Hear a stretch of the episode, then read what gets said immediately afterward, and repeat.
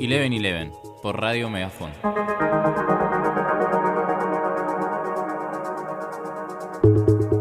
Escuchanos e informate sobre la cultura electrónica local y nacional.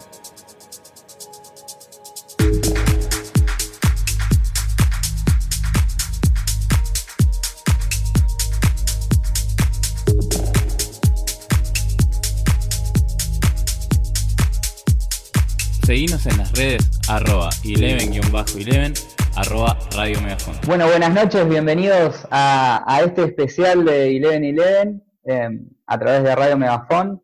Un placer saludarlos. Mi nombre es Lucas. Bueno, bienvenido Kevin, Franco, ¿cómo están?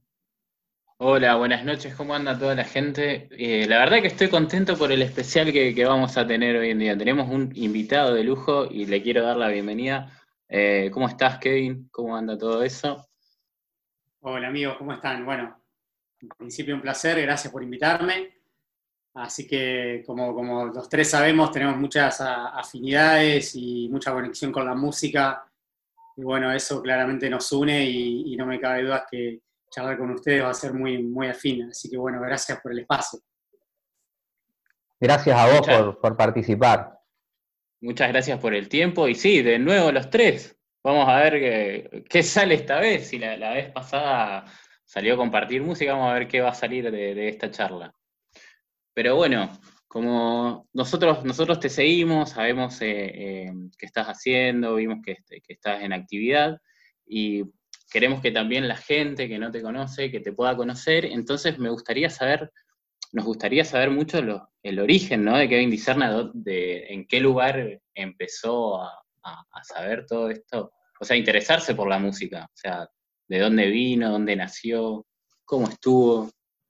Bueno, ¿de dónde nació? Eso me conecta con, es que, ya desde la panza he recibido música porque, o sea, mi, papá eh, es, baterista y entonces eh, desde chico no me cabe duda que ya la panza escuchaba la música que escuchaba mi viejo, que, era, bueno, Led Zeppelin, eh, Pink Floyd y, todo tipo de, ese rock de, maravilloso de esa época y una época musical muy interesante. Eh, había muchas bandas con muchísimo potencial. Así que bueno, desde que nací fui un poco mamando eso y a medida que fui creciendo, bueno, eh, como anécdota contar, ¿no? Que cuando fui tomando noción y cuando, no sé, a qué edad más o menos, pero viste que a una edad ya te puedes quedar solo en tu casa, ¿no?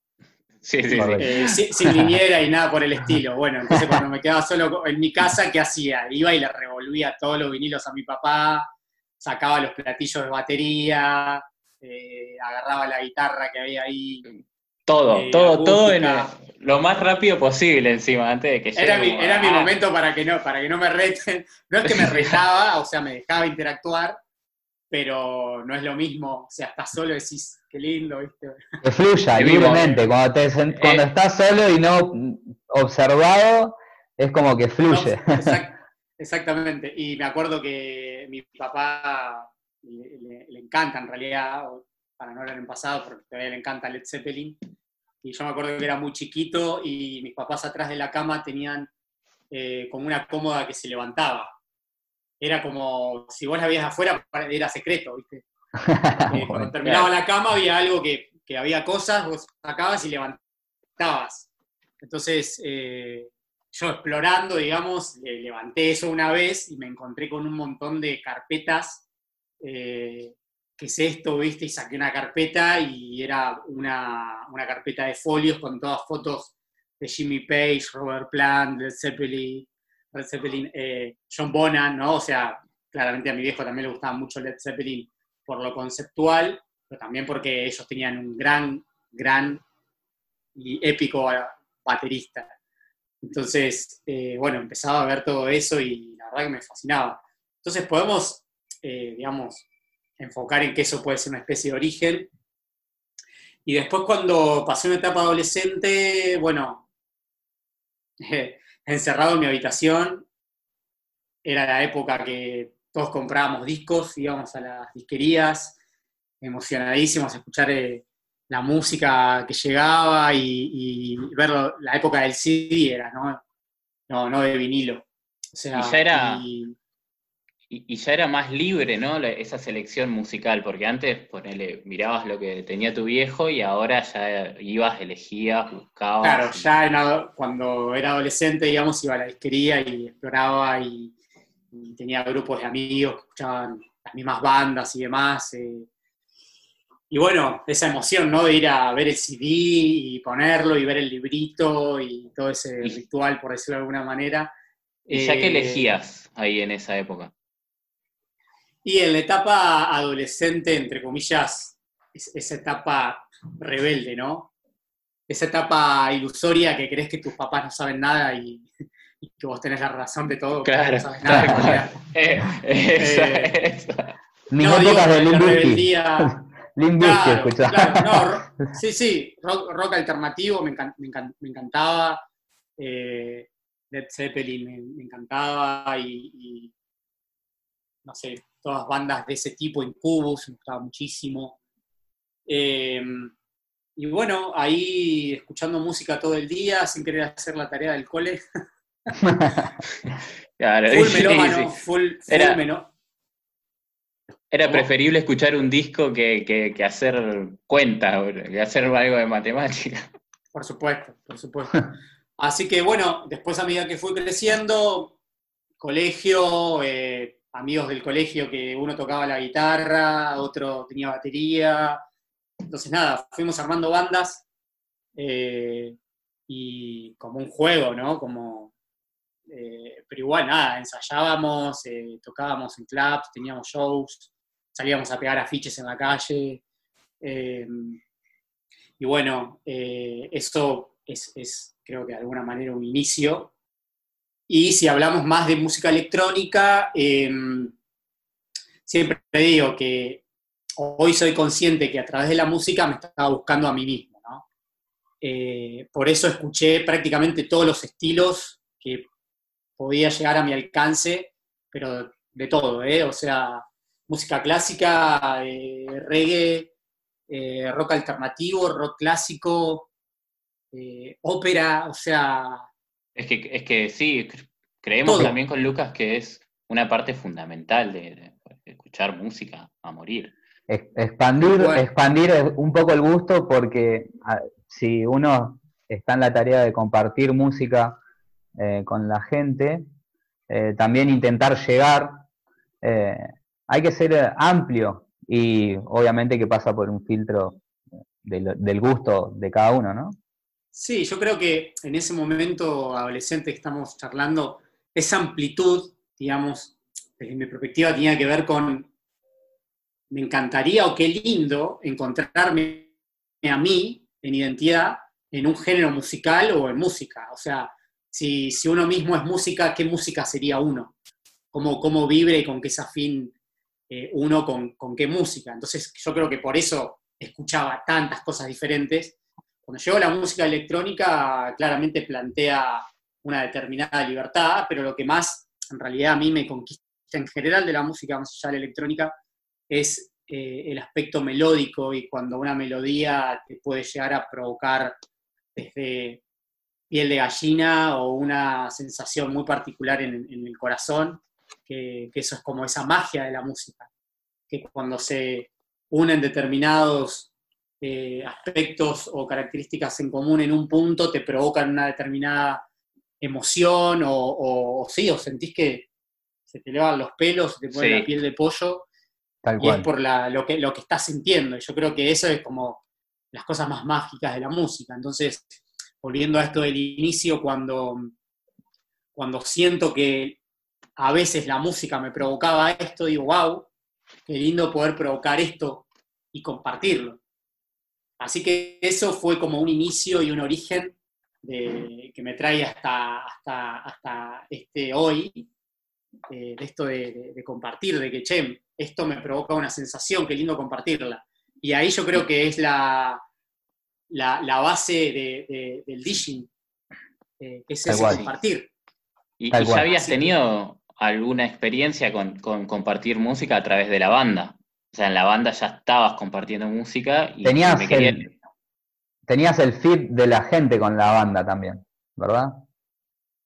Tal cual, y, y ya había experimentado de alguna manera lo que era eh, pararse en un escenario frente a observadores públicos que van a recibir lo que vos haces, pero cuando vos estás en banda, estás en banda, justamente, o sea, estás acompañado. Eh, cualquiera que se quede, cualquiera que le pase algo, siempre tiene un respaldo eh, y estás con tu grupo de amigos, en definitiva. El DJing tiene una cuestión bastante eh, solitaria y no al mismo tiempo, porque, pero bueno, a la hora de pararte en un escenario sí, pero no estás vos solo porque vos también estás poniendo música de otros artistas.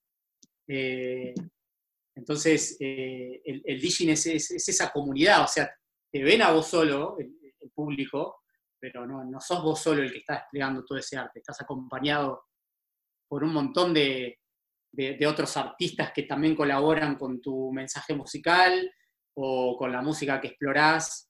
Eh, estás acompañado a veces de visuales, obviamente de un sonido. O sea, nunca, con esto quiero dejar en claro que nunca sos vos solo, que, que- que el DJing siempre es una comunidad, por más que en un flyer aparezca tu nombre o te vaya a escuchar a vos. Tal Pero cual. bueno, creo que se trata de, de como explorar el mundo y, y- tomar, digamos, pistas y tracks, sonidos, eh, lo que fuera, que, que te identifica o que tiene que ver con el mensaje musical que, que vos querés dar. Así que eso es buenísimo. Claro, sí. y ya con toda esa experiencia empezaste a, a- a encaminarte para lo que sería todo más electrónico, todo más sintetizado. Empezaste a tener tacto con la electrónica. ¿Cuándo Cuando- fue el cuando- ¿Cuándo fue un momento que vos dijiste, estoy en la banda, hago rock alternativo, pero empecé, me acerqué a una producción, a, una- a un primer proyecto, programas de edición? ¿Cómo te enteraste? ¿Cómo fue el, el cambio? El, el- el- el primer contacto, digamos, con lo- más lo electrónico fue, fue cuando empecé a escuchar bandas que incluían sintetizadores, como por ejemplo, eh, de adolescente me gustaba una banda que se llama Masacre, hay un disco que se llama 12 Patologías, y, y el primer track arranca con unos sintes y cuando escuché eso me encantó, y, y me gustaba también toda la etapa de, de- de los 90 de Babasónicos, que, que también se sentían muchísimos sintetizadores y, y sonidos, y me gustaba mucho, y, y capaz que no sabía muy bien por qué, después me di cuenta que era por esos sonidos.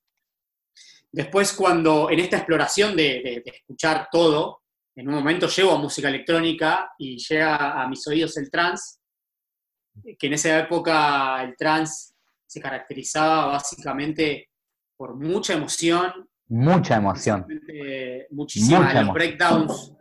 Melodía, digo que, o sea, la bajada de, una, de un track de trance, lo mejor. De Sí, antes. sí, sí.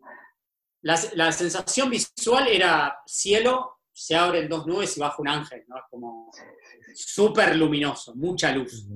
Y, y bueno, esa rítmica y ese BPM que justamente propone lo, lo que sería como ese estado de trance. Y llega a mis manos esto, escucho esa apertura, esos pads que, que- que remiten a timbres que tienen que ver con, con la luz y con algo muy luminoso.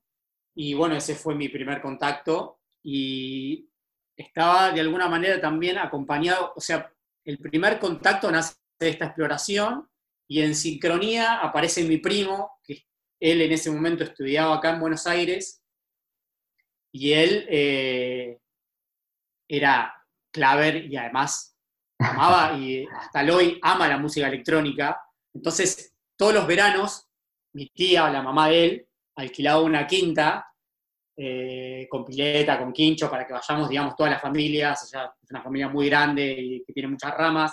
Entonces, en el verano nos juntábamos en esas quintas a compartir, bueno, las navidades y demás. Claro, venía mi primo con, con compacteras, No, claro. Claro, con innovador. mixers. Para mí era. No, claro. Gastón, viene Gastón de Buenos Aires y traía equipos y novedades y él iba a eventos de acá. Viene- Southfest. Viene Gastón. Viene Gastón, es como, viene Viene- Gastón. sí.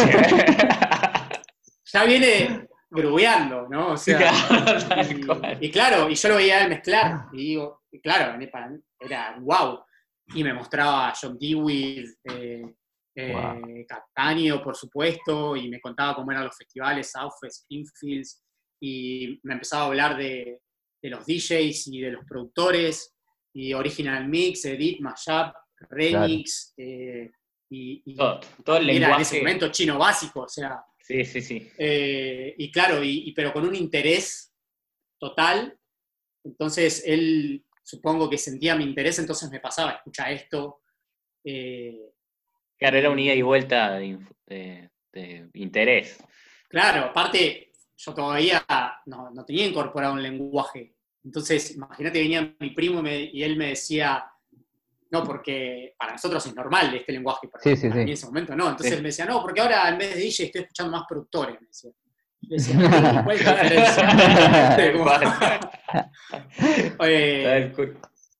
no entendía cuando había, porque ahora es tan obvio para nosotros que estamos sumergidos en este mundo, pero en ese momento veías entre paréntesis un nombre, decías remix, pero como que no le daba importancia a eso y le daba importancia al que era el original y de repente el remix también era, por supuesto, importante y su visión sobre ese track, etc. Es que... Y después en un momento, sí, perdón. Perdón, no, no, es que, perdón que te interrumpa, pero es que es lo más cercano a la realidad para la gente, porque hay muchas personas que ven el programa y, son los primeros acercamientos a la música electrónica. ¿sí? Entonces todos estos términos que manejás, como un lenguaje para ahí la gente dice, ¿qué está diciendo este loco? Track, pista, remix, eh, un mashup, un... Que yo decía eso, es que yo decía eso cuando venía mi primo y me, empezaba a hablar con, con lenguaje eh, universo de música electrónica y demás. Entonces, bueno, después, eh, veranos así, él viniendo con las compacteras, digamos, también me pasaba cosas, porque yo lo que no sabía era buscar la música. O sea, si vos ibas a escuchar música electrónica y lo primero que veías en internet, eh, no, existía el Facebook, imagínate, entonces eh, te llegaba tal vez entre comillas lo más popular y tenías que explorar mucho más para llegar a, productores más underground o vanguardistas o con visiones que, puedan tener, eh, digamos, timbres afín a lo que le gustaba a uno. Y, bueno, después me vine a estudiar acá a Buenos Aires fotografía creativa. Y, una vez que vine acá, digamos, después más adelante mi primo me prestaba las compacteras y llegó un día que él, digamos, no estaba mezclando tan a menudo porque, no sé, estaba más con la facultad o con otras cosas. Y llegó un momento que, claro, que me las prestó. o sea, a mí en mi departamento yo viendo solo acá en Buenos Aires, o sea, me dejó las compacteras, era como que para mí era todo un wow. Ya está. Y, no solo eso, su batea, que para todo DJ su batea es algo muy valioso. Entonces, nada, yo tenía todos los CDs, iba probando, iba explorando el, BPM, eh, las técnicas que me mostraba el de beat matching, y bueno, todas esas cosas. Toda esa em, y bueno, después vino, digo, bueno, ahora me encantaría hacer música y llegó un momento que empecé a explorar, tenía muy en claro, siempre desde el inicio, siempre tuve muy en claro cuál era el mensaje y cuál es, qué es, digamos, específicamente lo que me identificaba y lo que quería y quiero transmitir con la música. Eso siempre me acompañó, digamos. Claro. Eh, entonces tenía, digamos, determinada visión de lo que quería estimular o invitar a la gente o transmitir, pero no sabía hacerlo, no sabía utilizar Ableton en ningún programa. Entonces me reunía con, otros productores em, que sabían, digamos, eh, la técnica y sabían utilizar el programa y, y, también sabían, tenían conocimientos musicales y demás. Entonces yo iba aprendiendo y lo que hacía yo en ese momento era, digamos, eh, guiar el concepto de lo que buscaba transmitir.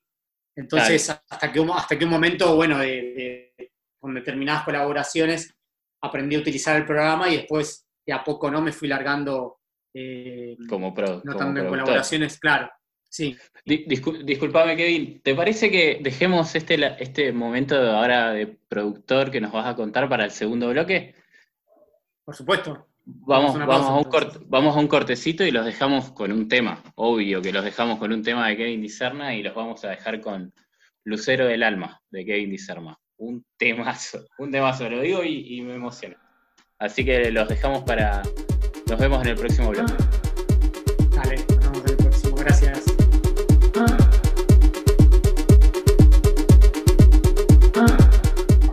Bueno, bienvenidos al segundo bloque de, este especial de Eleven Eleven junto a Kevin Dicerna por Radio Megafon. Eh, daba lástima, la verdad, cortar con toda la emoción que, estabas contando eh, la experiencia de que de los primeros acercamientos a las bandejas y, de los primeros acercamientos a, Ableton, que nombraste Ableton en un programa de edición de música. Eh, eso, eso, esas sensaciones de, buscar algo que no sabes de dónde proviene ese sonido tan eh, under, tan extraño, y encontrarte con la posibilidad de poder generarlo y generar esa sensación mediante esos sonidos, es, emoción, como lo estabas contando vos. Ni hablar. Es emoción eh, pura. Eh, sí, y daba cosa a cortar porque encima veníamos hablando muy bien, pero bueno, nos habíamos quedado en que ya empezaste a tener tacto con lo que sería la producción musical. O sea, tenías ganas de empezar a producir y empezaste a ver que habían determinadas cosas para empezar a explorar. Tal cual. Y bueno, después, como estábamos contando, después de hacer algunas colaboraciones, bueno, naturalmente sea que uno va aprendiendo la técnica y a utilizar el programa y, digamos, digamos, a, adquirir más experiencia básicamente para poder plasmar la, idea que, que de principio ya, ya estaba ahí, latente, ¿no? Pero bueno, después requiere de un tiempo de incorporar conocimiento, de adquirir experiencia, eh, digamos, momentos que uno va aprendiendo y también al, sonido que uno quiere llegar, ¿no? O sea, prueba y error, prueba y error, hasta que, bueno, y a poquito uno va aprendiendo y pudiendo plasmar las ideas cada vez más claras con un mejor sonido. Y, y, ponerle, podés, eh, no sé si definirse la palabra, pero más o menos decir en qué estilo más o menos venías cuando te, o sea, venías como DJ, dijiste voy a, voy a a interiorizarme en lo que es la producción, pero más o menos qué pasabas en ese momento antes de que te metas en la producción. ¿Tenías otro estilo diferente, otro sonido diferente al de hoy? En realidad la característica siempre es, digamos, el factor melódico, como hoy decíamos, que, tiene esa capacidad, digamos, de conectar con las emociones, de ponerte la piel de gallina y demás. Entonces, siempre había melodía, después por momentos puede ser música más tranquila, eh, puede ser más deep, eh, puede ser más progresiva o, más introspectiva, pero siempre el denominador común es, la melodía justamente por, por eso. Entonces, digamos, conectar con las emociones y, dar un determinado mensaje, digamos, es como que utilizar la melodía es un recurso buenísimo y cualquier música que haga siempre va a ser melódica. Pero bueno, fui variando, digamos, a medida que fui recibiendo diferentes influencias, los timbres como que se van ampliando, hasta que uno descubre y dice, bueno, pero este timbre es el que más me identifica, pero esto también me gusta, ¿no? Es como esa, esa búsqueda. Eh, también, me dio, sí. También es un poco esto de, lo que hablábamos tipo en el, primer bloque, de de todo el conocimiento musical, de toda la música que escuchaste, a, que llegás a poner tu sonido. Pero empezaste a producir y, hiciste la, primera producción que te acuerdes que,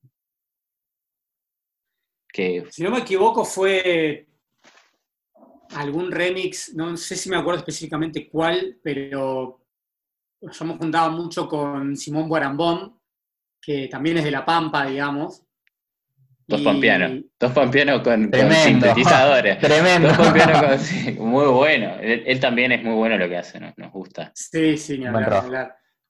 Y, y bueno, me juntaba con él y, y todas mis primeras producciones fueron con él. Eh, él toca la, la guitarra, tenía Ableton, lo sabía usar, entonces eh, yo ya vivía en Buenos Aires y cada tanto iba a Santa Rosa, me encontraba con él. Entonces, eh, como había ese tiempo de, de verano o alguna que otra semana que yo iba para allá, digamos, aprovechábamos el tiempo y, y hacíamos, digamos, yo iba a la casa de él y nos enfocábamos prácticamente una semana y nos tomábamos recreos de ir a caminar a la- alrededor de, la, de su casa un ratito y volvíamos y teníamos mucho, mucho enfoque y mucho amor por la música y estábamos convencidos de lo que queríamos lograr.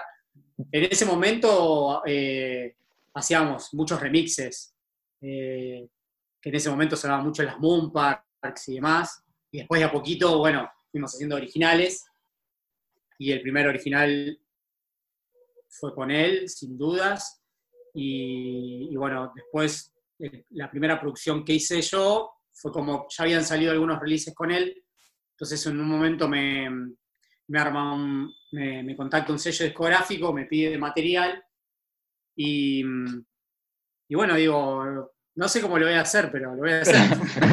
Sí, era, la, era la oportunidad, era la oportunidad sea, que te. Veníamos trabajando con Simón, pero e- ese track no, no se desencadenó a hacerlo juntos. Entonces dije, bueno, lo, lo hago yo solo. O sea, 100%, 100% Kevin.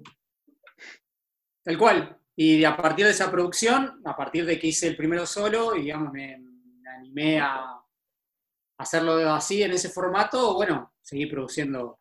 Y bueno, a partir de ahí, recordando que yo estudiaba fotografía creativa en ese momento, me acuerdo que me levantaba entusiasmadísimo todas las mañanas, hiper temprano, me tomaba el bondi, iba a estudiar. Claro, para mí en ese momento también era un sueño. O sea, llegar desde La Pampa, estudiar lo que te gusta, tener la oportunidad, eh, conocer gente de todo el mundo acá en Buenos Aires, eh, mucho entusiasmo. Claro, estabas, Y- en, estabas en tu salsa, por así decirlo vulgarmente. Es como que estabas estudiando. Cual, y ya tenía la todo. oportunidad de, claro, y ya tenía la oportunidad de, de reunirme más seguido con mi primo y que él me contaba de los festivales y él me recomendaba, anda a escuchar a este artista, anda a este festival. Y, y dirección. Y bueno, eh, eso, eso fue como, digamos, el inicio como, como, como productor. Paralelamente estudiando fotografía. Sí, Sí, sí, no, seguime contando. No, el tema de la, de la producción empezó a fluir muchísimo. Eh, tanto solo con Simón empezamos a recibir muchísimo apoyo eh, de muchos artistas eh, del mundo, de Europa, digamos, y también de acá de Argentina. Entonces, esto desencadenó que, bueno, esto también me encanta, me gusta la fotografía, pero la música me estimula más todavía Sí. que la imagen. Te lleva Entonces- más allá, a romper un límite más allá, constantemente. El desafío cada vez era más interesante. Tal cual. Si Y una- en y una apertura mundial. otra- Una apertura al mundo. sí, y como, y como muy de entrada, entonces era como un, indicador que es una puerta que se abre y uno siente es por acá, tengo que plasmar por acá, por acá. También plasmaba por la imagen, pero la música, bueno, dijimos, estimulaba más y bueno, me decidí por ahí. Y si bien alguna que otra vez me había prestado las compacteras mi primo, eh, yo no tenía experiencia como DJ, digamos. Sí, mucho más como productor. O sea, yo como DJ no había puesto música en un bar, ni para mis amigos en mi casa, ni nada por el estilo.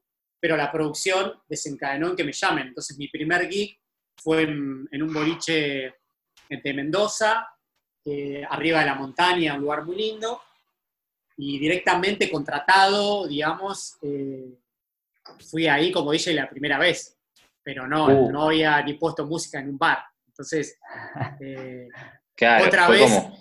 pero otra vez a estar en un escenario, en otro formato, y bueno, ahí empecé a experimentar todas las cosas. Por ahí no voy a hablar en general porque necesito los experimentan igual, pero en mi caso, más las primeras veces era muchísima adrenalina, todos los sistemas de tu cuerpo empiezan a funcionar diferente, eh, muchos ojos observadores que están observando lo que estás haciendo y, muchas sensaciones por todos lados. Entonces, de a poquito vas aprendiendo a cómo fluir en ese momento de adrenalina, tensión, nervios y al mismo tiempo muchísima gratitud y placer de que vas a hacer lo que amas. Entonces es como un combo, exacto, es como un combo. Y la experiencia te va llevando a manejarlo cada vez más. Em, así que bueno, una experiencia muy linda, se vio muy bien. Y a partir de ahí eh, empezaron a salir fechas, fechas a raíz de la producción. Llegó un momento que. Sí, perdón. Y eso, eso, o sea, empezaste, estabas produciendo, tenías más experiencia como productor, después fuiste DJ, pero yo creo que entre las producciones y yendo a tocarte fue dando alcance a, otros DJ, a otras productoras, a sellos. Entonces es como que ampliaste las maneras de, o sea, los lugares a donde poder ir a pasar música y demás. Tal cual, y llegó un momento que, bueno, eh, hubo una transición artística de me expreso por la cámara, ahora me expreso por la música, entonces es importante como la expresión en definitiva, ¿no? ¿no? importa a través de qué lo hagas, sino que te, expreses y compartas, digamos, algo lindo con, todos, primero con vos y después con todos. Entonces, siempre fue igual, entonces en ningún momento dudé de vender la cámara que tenía en ese momento. vamos a plantear un momento gráfico, ¿no? Como flashback a ese momento. Yo en Buenos Aires llamándole a mi mamá y a mi papá diciéndoles eh, que no iba a seguir con la carrera de fotografía y que no me iba a dedicar más a eso, que ahora eh, me iba a dedicar a, la música. Eh, en ningún momento recibí un pero ni nada, o sea, mis viejos confiaron en mí Qué bueno que hayan estado vinculados a la música, puede haber sido mucho más ameno eh, también y más suave, más, suave, más suave la noticia, porque en otra familia por ahí hubiese hecho mucho ruido. No, lo dejo por la música. En realidad depende de las estructuras que haya en las familias o, en el hogar.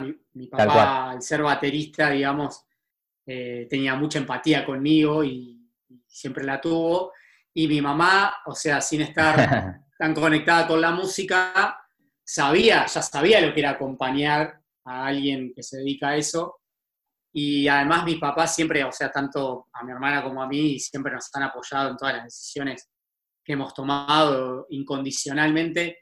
O sea, yo desconozco si, eh, si no hubiera tenido la familia que tengo, me hubiera podido dedicar a esto. Eh, porque el, el, apoyo siempre fue incondicional. O sea, ok, vos sentís hacer esto, eh, hacelo, te apoyamos. obviamente estaría bueno que termines la carrera, pero si no es lo que vas a hacer y, sentís que, te, que amás eso y que te hace bien, dale para adelante. O sea, eh, realmente como dos pilares que se encadenan a que uno pueda hacer lo que ama es que encima, dos pilares que te van empujando a, que vos vayas haciendo lo que vos quieras. Como y un excelente mensaje. Se, tienen que dar. y un excelente mensaje. Una flexibilidad tranquila. Claro, tal cual. Se tienen que dar como determinadas, digamos, situaciones que, te avalen, más que nada en la, primera etapa, para que puedas, digamos, realizarte y hacer lo que amas eh, sin estar pendiente de otras cosas que te ocupen la mayoría del tiempo y que te limiten no poder hacerlo. Claro, exacto. Pero bueno, esto, esto te empezó a abrir la puerta a, un montón de lugares. O sea, los lugares que más recuerdes que te empezó a abrir las puertas y empezó a hacer esto que es Kevin Dicerna. No, en principio Argentina, girar por Argentina, y cada vez más sellos y, y apoyos de artistas consagrados, que yo creo que esa vuelta que tiene la música electrónica es muy interesante. Que por ahí en el mundo del, rock band, de las bandas de rock, no, es igual, tal vez. ¿no? es como si estuviesen enfrentadas. Acá es una cuestión de unir. Es también un poco, el es un poco el mensaje en general también, de repente cada artista tiene su proyecto, pero en definitiva todos quieren tener un alcance, una llegada, compartir un mensaje. Si uno tiene un mensaje, quiere un receptor.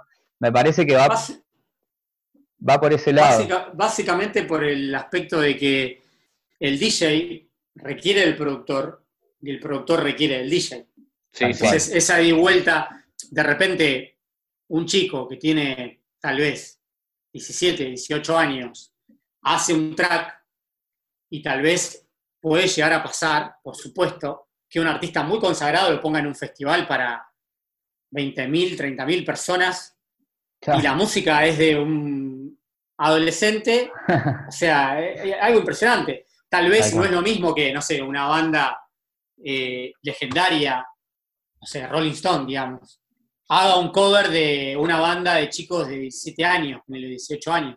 Pero la música Claro, sí. electrónica sucede y ha pasado un montón de veces, y eso puede ser como un disparador para un artista y que comience una carrera y el, el aval y el apoyo de un artista ya consagrado te dé herramientas y confianzas para, para seguir haciéndolo. Eh, así que bueno, empezaron a pasar ese tipo de cosas también, entonces llegó un momento que eh, me mandaron un mensaje por Facebook, yo pensaba que me estaban haciendo una broma igual. Me mandan un mensaje por Facebook porque recibía mensajes como del tipo, che, estaría bueno que vengas a mi país, sí, obvio, estaría buenísimo. Yo seguía como...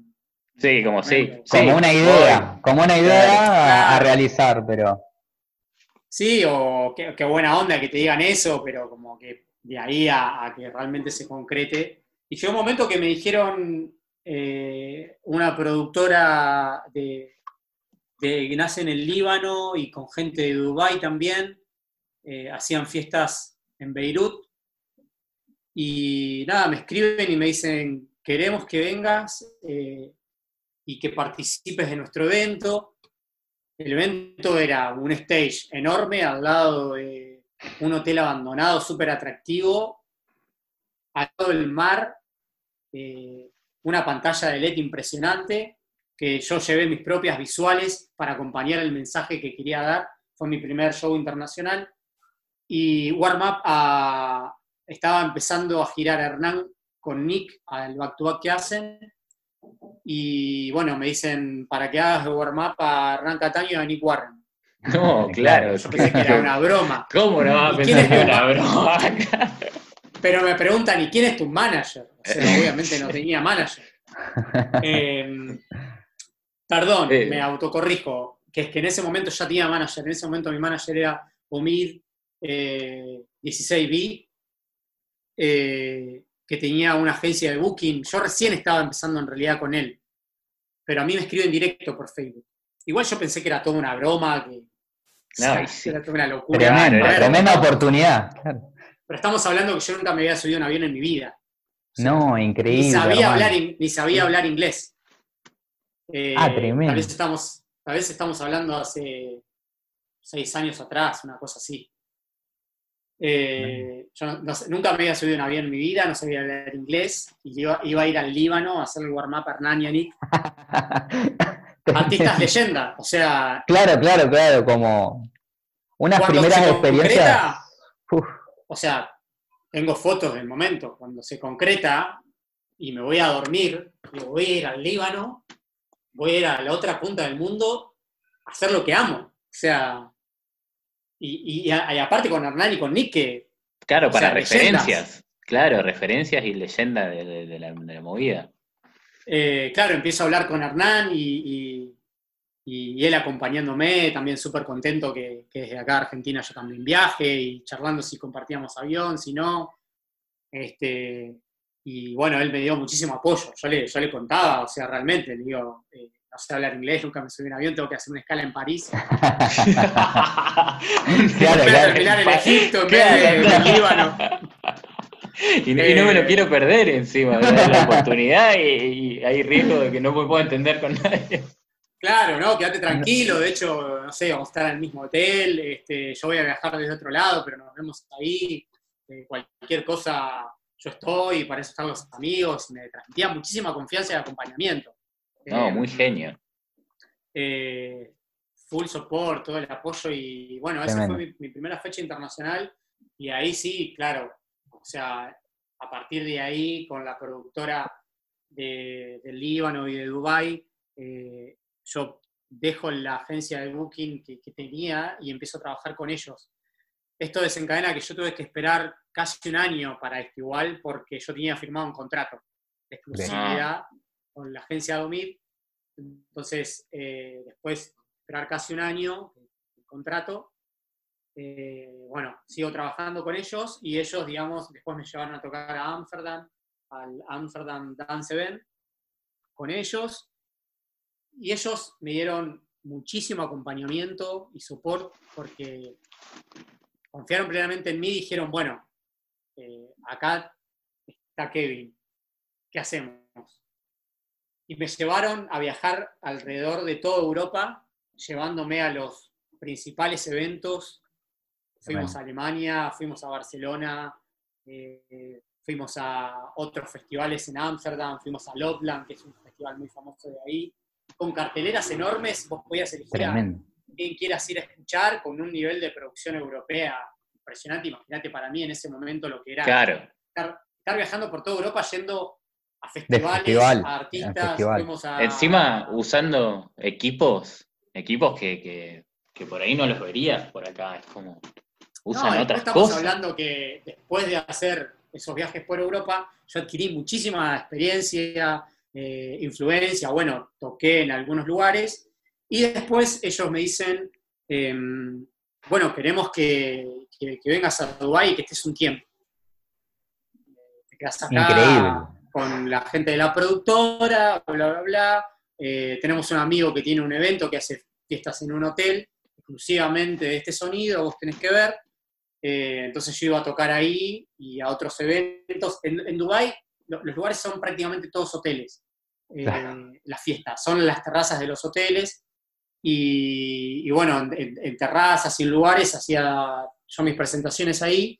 Estuve en total seis meses, o sea, fui tres meses, me volví a Argentina, porque la visa te da tres meses, y además Correcto. también por la familia y demás, y después me volví otros tres meses porque era una oportunidad, una experiencia única. única. Entonces, eh, esta misma productora hacía All Day I Dream ahí en Dubai. Entonces yo, yo, veía todo el armado del evento y empecé a, a, ver lo que eran las fiestas diurnas, que no tengan tanto que ver con la noche, y empecé a ver que, que antes también hacían sesiones de yoga y, y, a mí me encantaba todo lo que tenía que ver con la meditación y hasta inclusive, digamos, ellos estaban armando y yo iba a ver todo el armado y yo estaba mirando y me decían, Kevin, eh, eh, bueno, ¿en qué puedo ayudar? Bueno, colgate esta pelotita de Dream acá. claro.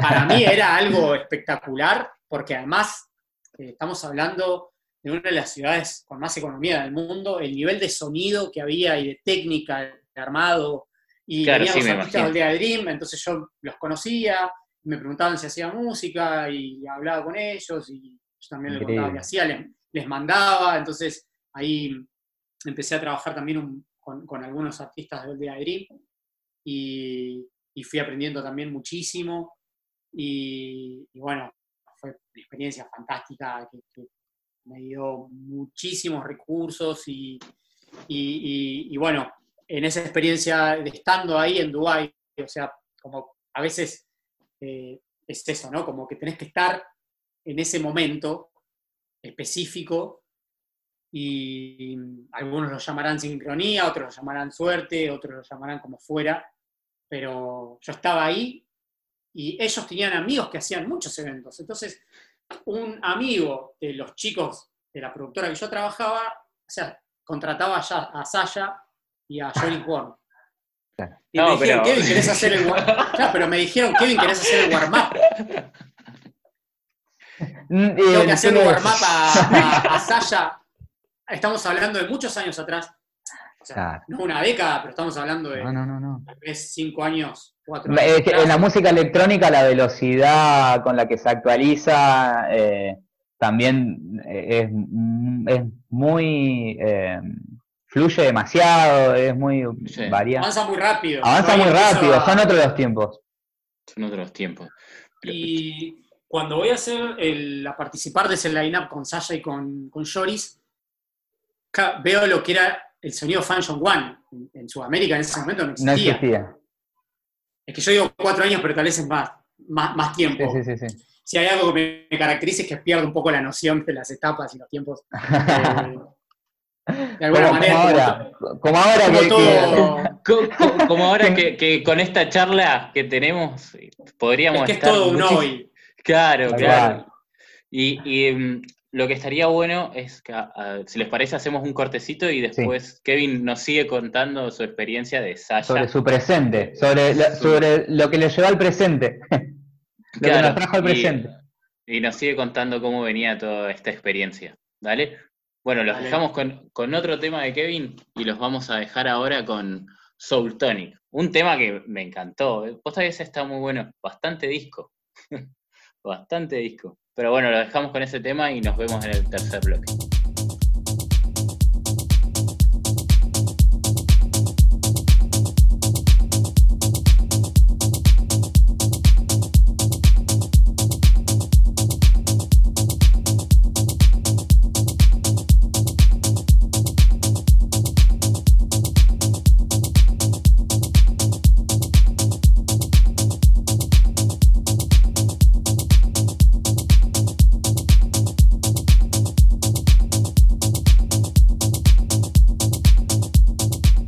Bienvenidos al tercer y último bloque del especial de Kevin Guizerna en Eleven Eleven por Radio Megafon. La verdad que una charla eh, que da para más de una hora. da, da pena cortarla cada vez que tenemos que ir al bloque, pero bueno, disfrutamos de la música cada vez que nos fuimos al bloque, al corte. Sí, nos quedamos con un buen temita y, y- nada, y un tema de nuestro invitado, que más que eso. Pero bueno, Kevin, nos estabas contando todo este tema que era con, con Sasha, que te habían, te habían invitado y fuiste a hacerle el warm-up. Bueno, estuve ahí en esa etapa eh, en Dubai trabajando con ellos, digamos, haciendo set, digamos, como main y también varios warm-ups, digamos, artistas. Eh, fin de semana, todos los fines de semana era Stefan Botzin, o sea, el otro fin de DJ Tennis, Dixon, Hernán en Pachá, Ibiza, eh, todo No, así es- sin parar todo el tiempo. Entonces, eh, bueno, na- nacían estas oportunidades como, como con Saya y, y tomando noción en, en- en este momento, ¿no? O sea, estando en, en la punta de la palmera en Dubái, eh, con Joris y, y- y con Saya en el evento, claro, me fueron dando muchísimas experiencias de las que hasta el día de hoy agradezco muchísimo eh, es- esas oportunidades. Y bueno, eh, paralelamente siempre, digamos, haciendo música y que esto va desencadenando una cosa con la otra y sellos discográficos y, y Claro, fue como- y- Fue como una cadena, o sea, a medida que te fuiste presentando, a medida que fuiste tocando en otros lugares y demás, te fuiste conociendo con más gente, empezaste a, a- a- a relacionarte con gente de otros sellos, quizás de o algunos que otro estilo, y empeza- empezaron a aparecer sellos, me imagino que querían que le produzcan. Conocieron a Kevin, me parece que conocieron a Kevin, el Kevin que está eh, eh, queriendo compartir un mensaje eh, especial. Me parece que cada, cada vez que vas a un, a un evento a escuchar a Kevin Dicerna te llevas un mensaje especial. Es esa sensación de, de tranquilidad, tipo terapia, cuando, cuando estás escuchándote dos o tres horas, si tenemos la oportunidad, es una terapia porque te relajás, disfrutás, eh, son todas buenas repente- sensaciones. Conocieron ese Kevin, conocieron ese Kevin, conocieron eh, eh, tu, tu esencia que, que lograste transmitir a través de, la música y tus producciones. ni hablar. Y, bueno, así, es como, como ustedes dicen, en un sentido que qué bueno que lo perciban así, digamos, porque esa es la intención que está todo el tiempo ahí, digamos, eh, eh, transmitir ese, ese tipo de mensaje y información consciente y, y estar en paz y en ese estado, invitar como a ese estado y a sentir emociones. Todo, todo tiene que ver con eso y gira alrededor de, de eso y, y eso, digamos, es como siempre mi, mi respaldo, pero no como productor o DJ, como de Como vida. persona, como persona. Claro. lo- Porque- Ahora yo estoy apoyado a una silla con respaldo y el respaldo es, es- es la conciencia y es transmitir ese mensaje que, que para el que está disponible eh, también, también nos hace, y para el que no le interesa o no está disponible, no, no es el momento, o sea, no pasa nada. Claro, sí, y me imagino que ponele, yo pienso, ¿no? Porque fuiste pasando música, fuiste haciendo producciones, pero hoy en día eh, Kevin Discerna es un concepto. O sea, porque tenés experiencia en lo que sería las visuales, tenés, transmitís un mensaje. El, otro día está, al principio cuando empezaste, en algunos casos tirás algunos mensajes de concientización, de relajación y demás. lo veo ya como un concepto que sería. Sí, yo creo que a medida que uno se va alineando con, lo que más lo, lo, identifica y con la esencia de uno, más claro y se va desencadenando como la identidad prácticamente del artista. Claro, es, darle identidad. Y bueno, a, todo lo que fue esto último, estuviste haciendo producciones y, firmaste con algunos sellos. No sé si nos querés contar algunos sellos que te hayan marcado. Bueno, eh, es que en realidad siempre fueron como intenciones, llamémoslo entre comillas, sueños, o me encantaría, eh, en principio el sello de Hernán, la primera vez que, se incluyó un track mío ahí fue en un compilado y me acuerdo un video de Hernán y Nick en Greenfields, de mucha gente, filmado como en HD, me llevó, fue como las, las primeras experiencias así de, estoy en el sello de Hernán y qué bueno, ¿no? Como creo que un sello discográfico básicamente es como una ventana para compartir lo que vos haces. Entonces, estos tipos de sellos que tienen, digamos, determinado alcance, desencadenan en que lo que hiciste tenga ese alcance, entonces se te van abriendo puertas. Entonces, Subdit fue el, primer track que saqué ahí y fue sensaciones inexplicables.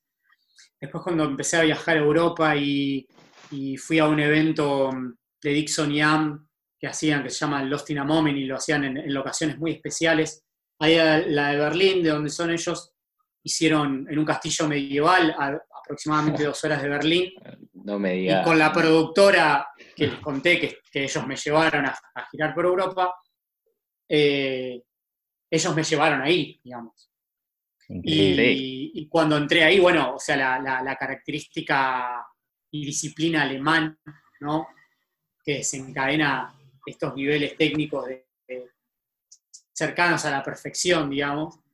Claro, desde que entré, desde el primer track hasta el último, era todo estimulación. Eh, o sea, no, muy bueno. Y, en un sentido, todo lo, la cantidad de información que tenía cada track y el impacto que tenía era, era muchísimo.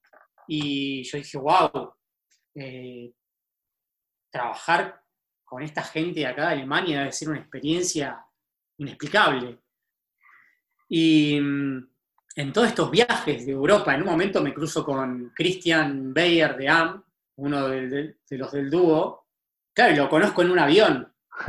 Y me pongo a charlar con él y le, contaba que hacía música y que estaba trabajando con determinados ingenieros y que, y que algún día me encantaría mandarle música.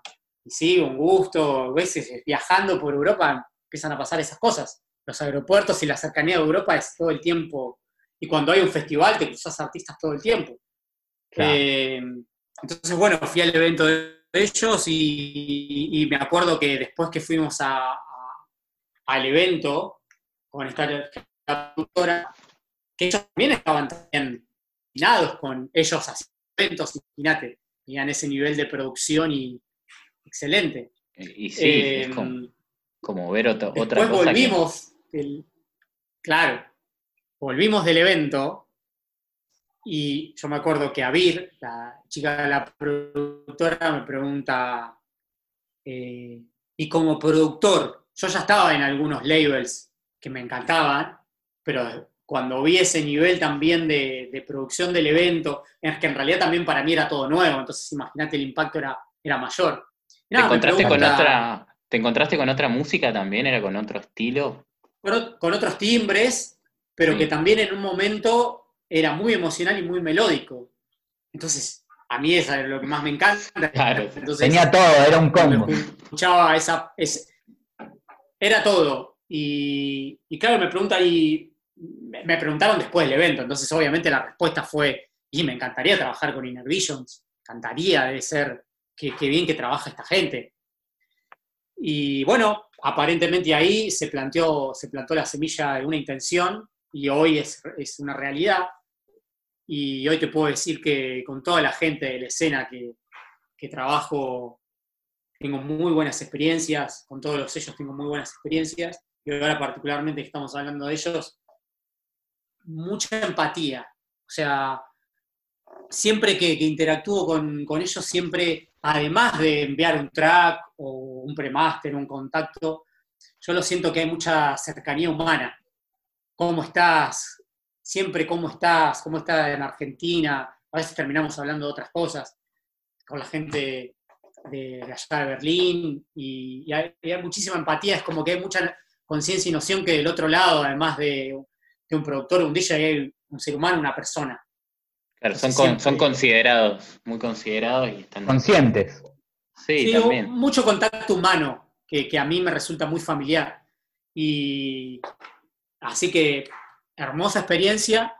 Y, bueno, con la gente de Sudvik también. Es una familia muy unida y, qué bueno realmente poder, digamos, tener pilares referentes, gente que sabe, que, te guían, que a veces uno también se puede equivocar, eh, y tener a alguien con un recorrido como, como, bueno, como la gente de Inner como Hernán, como Graciano de Sudvik, que, te dan, digamos, perspectivas a través de su experiencia y recorrido, eh, es algo que hay que agradecer muchísimo. Así que, bueno, hermosa experiencia con estos dos sellos y, la, verdad que, todo el camino y todo lo que te propusiste, que lo fuiste alcanzando y fuiste llegando a, cosas que, te las propusiste, eso, eso está muy bueno. Y, hoy en día, hoy en día, ¿en qué está Kevin Dicerna? Hoy en día. Porque estamos atravesando un momento difícil por el tema del contexto, que para los DJ y productores, eh, más para los DJ porque los productores pueden compartir música, eh, está como medio inhabilitado poder hacer fiestas y demás. Y, hoy en día, ¿cómo se maneja eso siendo DJ y productor? En realidad la música no será algo concretamente físico, de alguna manera. O sea, uno puede seguir compartiendo música, haciendo sets, SoundCloud, eh, podcast, eh, radio, entrevistas, streaming, como el que salió el otro día. Este, entonces, la sensación de compartir música sigue estando, pero el feedback, o sea, no es lo mismo que tener el público, no tenés el feedback inmediato, el vivo tiene lo que es el vivo.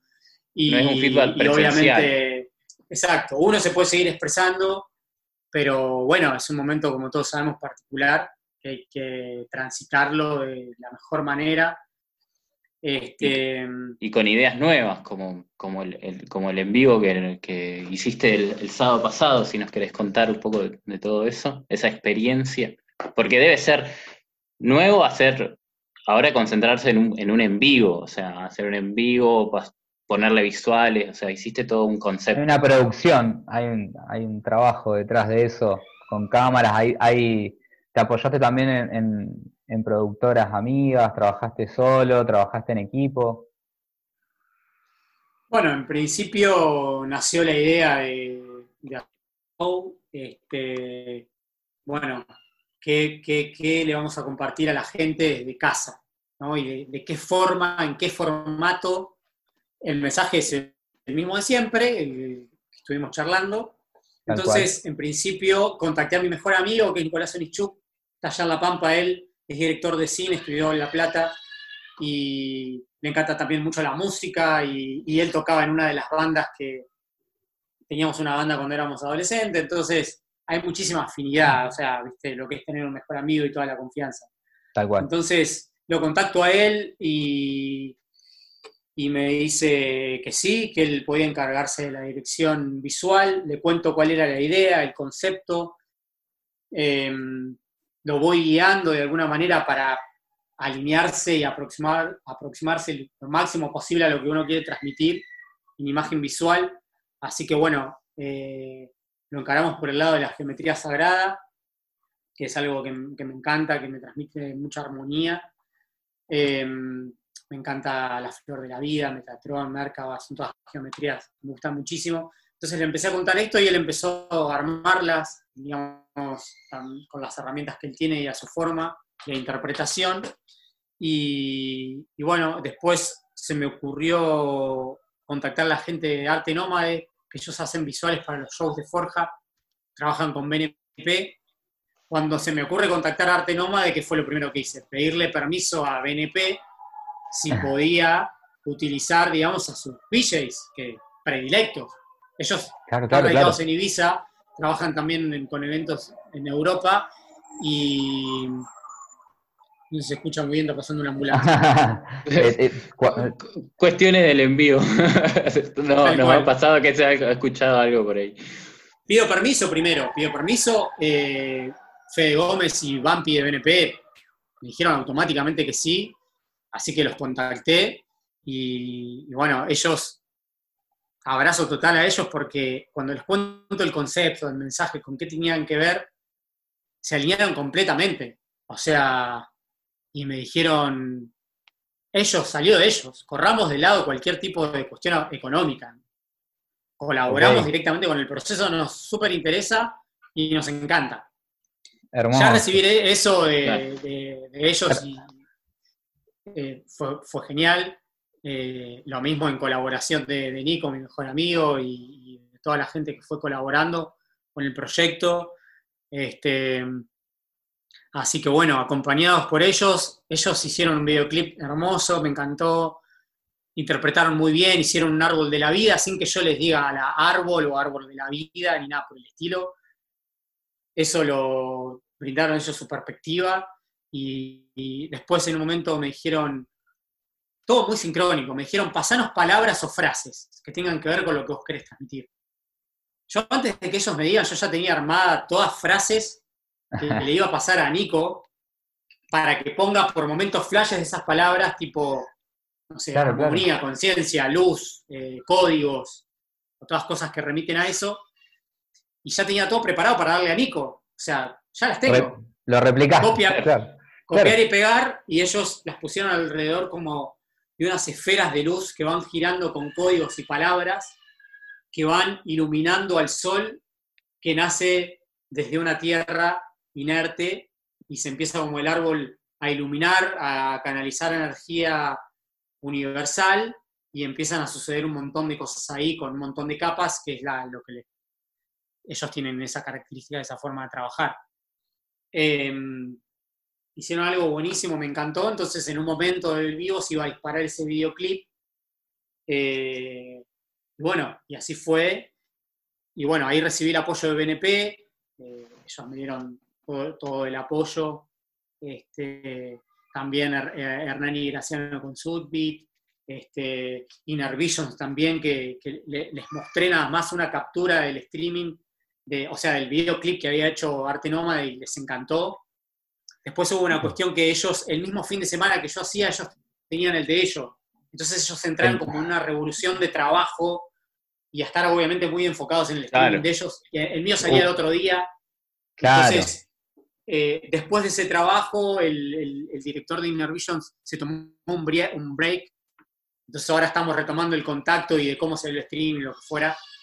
Em, pero bueno, les encantó y también me brindaron apoyo, me mandaron música de su sello discográfico, eh, también, y empecé a contactar con la gente que yo trabajo, productoras como Lado B de Rosario también, eh, Desert Me de Buenos Aires, The Garden, eh, eh NIM de la productora de Booking, que yo trabajo dentro de ahí también.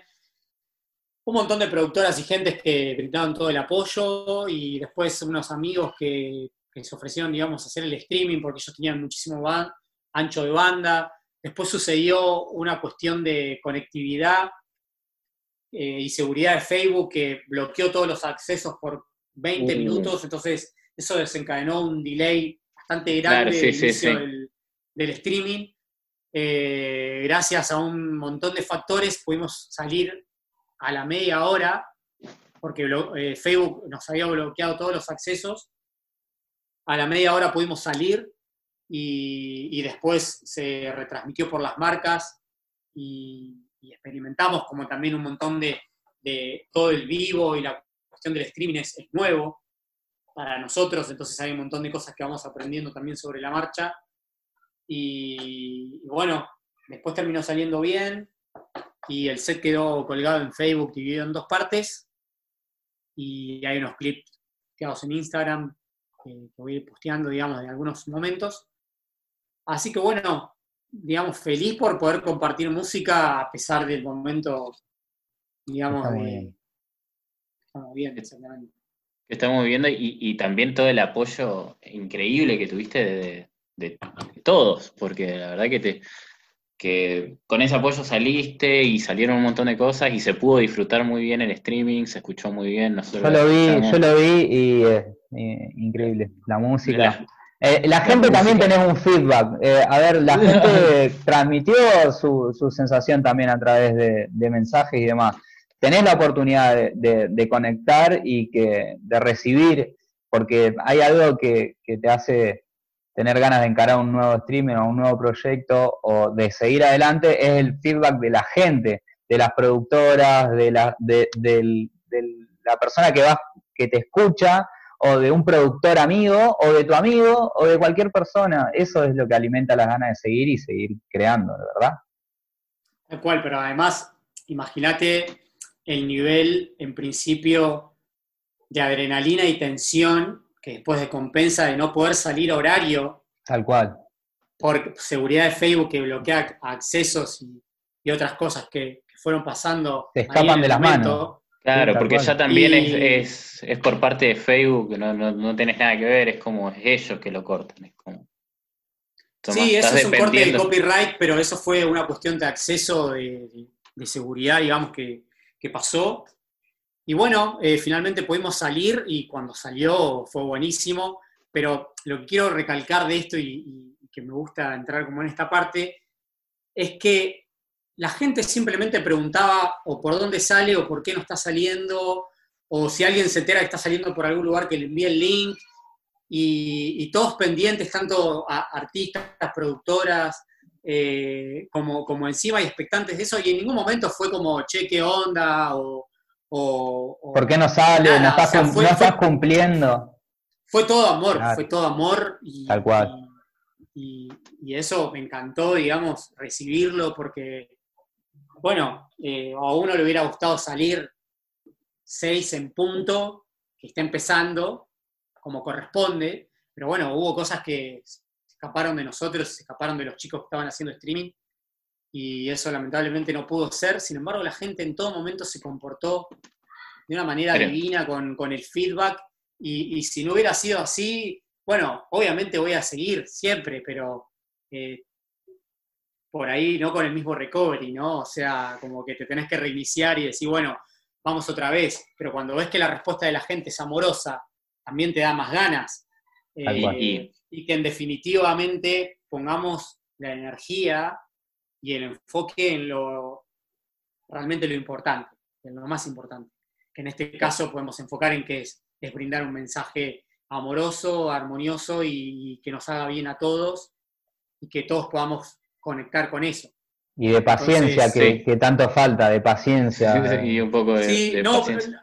ni- no, en ningún momento no faltó, o sea, la paciencia fue lo que predominó. Correcto. Eh, Con- pregonar eso. Entonces, me gustaría que la gente que estuvo ahí paciente, agradecérselo y agradecerle también el feedback y, y el amor con, con el cual respondió. Igual las productoras, o sea, cuando terminó eh, Sudbit, Graciano, Hernán, Bampi de BNP, este, todos, o sea, que lo vieron ahí en vivo, me mandaron un feedback re lindo y en un momento me dijeron, che, lástima lo del horario, ni nada por el estilo.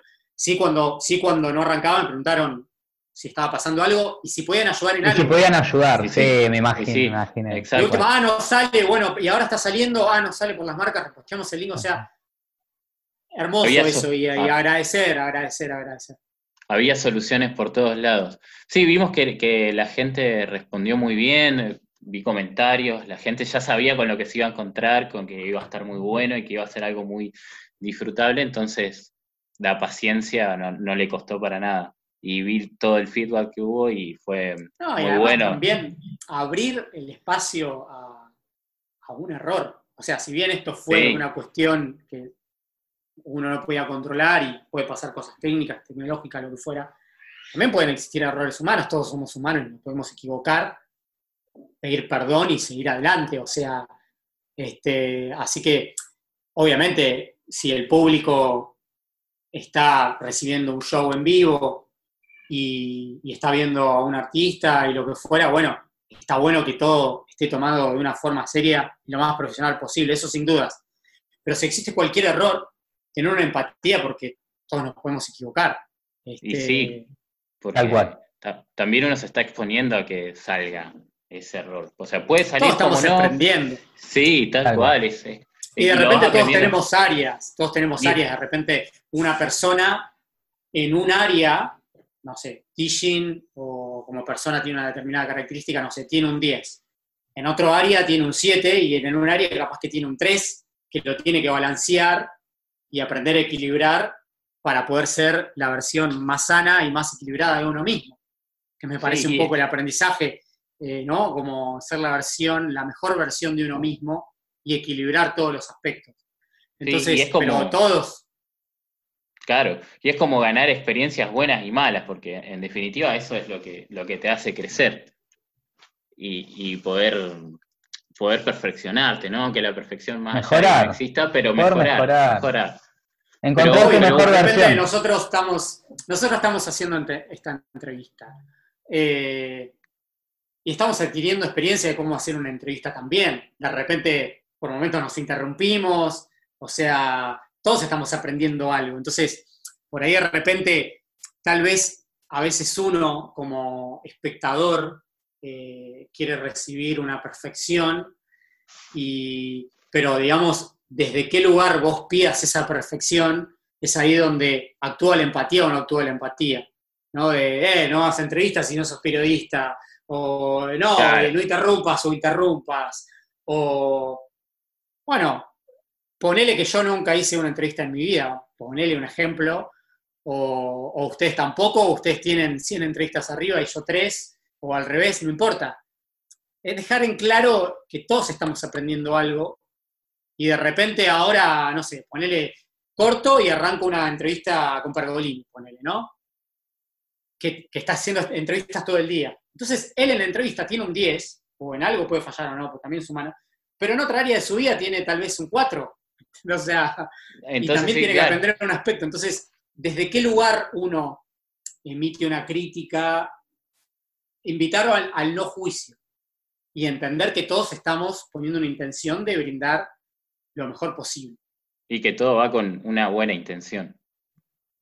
Pero, Exacto. pero bueno, bueno, recorrimos tu, tu carrera, recorrimos tu- tus tiempos, tus anécdotas.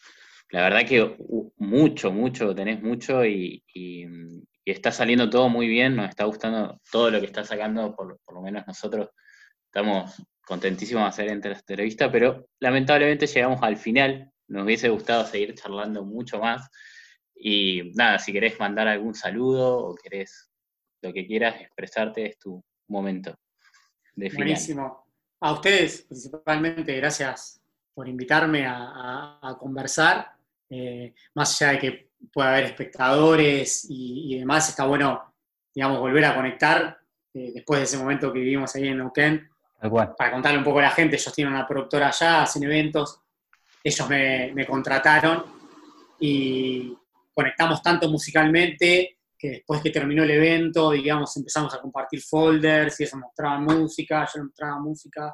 Quedamos en- bueno, después nos compartimos link, este, visiones en común y bueno, ese compartir que, que, que es volver como al adolescente, que yo te presto este me prestaste este, y intercambio, enca- Amamos la música y eso ya desencadena empatía de unión. Así que bueno, gracias por la charla, gracias a todos los presentes que, que estuvieron escuchando y bueno, perdón por cu- cualquier interrupción o por cualquier cosa. Todo, todo salió de 10, todo salió de 10. Luquitas, No, la verdad, un placer, eh, un, un privilegio poder charlar con vos, más allá de la música. eh, está bueno también porque uno en esta charla se puede encontrar con más herramientas para afrontar situaciones como la que estamos pasando, eh, desde un punto de vista eh, más tranquilo y demás. Yo en lo personal me viene de 10, esto fue terapia total. Para mí me encantó la charla y nada, súper agradecido. Ojalá que vuelvas a Neuquén. Eh, todas nuestras intenciones están puestas ahí, en que vuelvas a compartir con nosotros y vas a ser súper bienvenido. Eh, y me despido con ustedes. Muchas gracias también por a Radio Megafón, a la gente de producción, a los operadores y demás, que, que bueno, que hacen que esto también sea posible. Un saludo muy grande a todos. Y, desde mí, les quiero, te quiero agradecer, Kevin, por el tiempo y por todas las palabras por las que estuviste acá. La verdad que es un placer poder tener este contacto con vos, en, compartir música, en tener empatía, en poder tener una química. La verdad que nos deja muy contentos. Y nada, todo lo que podamos eh, ayudarte o demás en algún futuro, puedes saber que puedes contar para nosotros y que te estamos esperando eh, para que vengas a Neuquén. Mucha gente vio el en vivo también en, acá en Neuquén y mucha gente quiere que vuelvas y que nos puedas deslumbrar con tu música, como siempre. Así que nada, nos, vamos a ir yendo y los vamos a dejar con el show que hizo Kevin de, show audiovisual, el streaming de show audiovisual. Y nada, los vamos a dejar, disfrútenlo que es increíble. Muchas gracias por todo y nos vamos a estar, nos estamos viendo.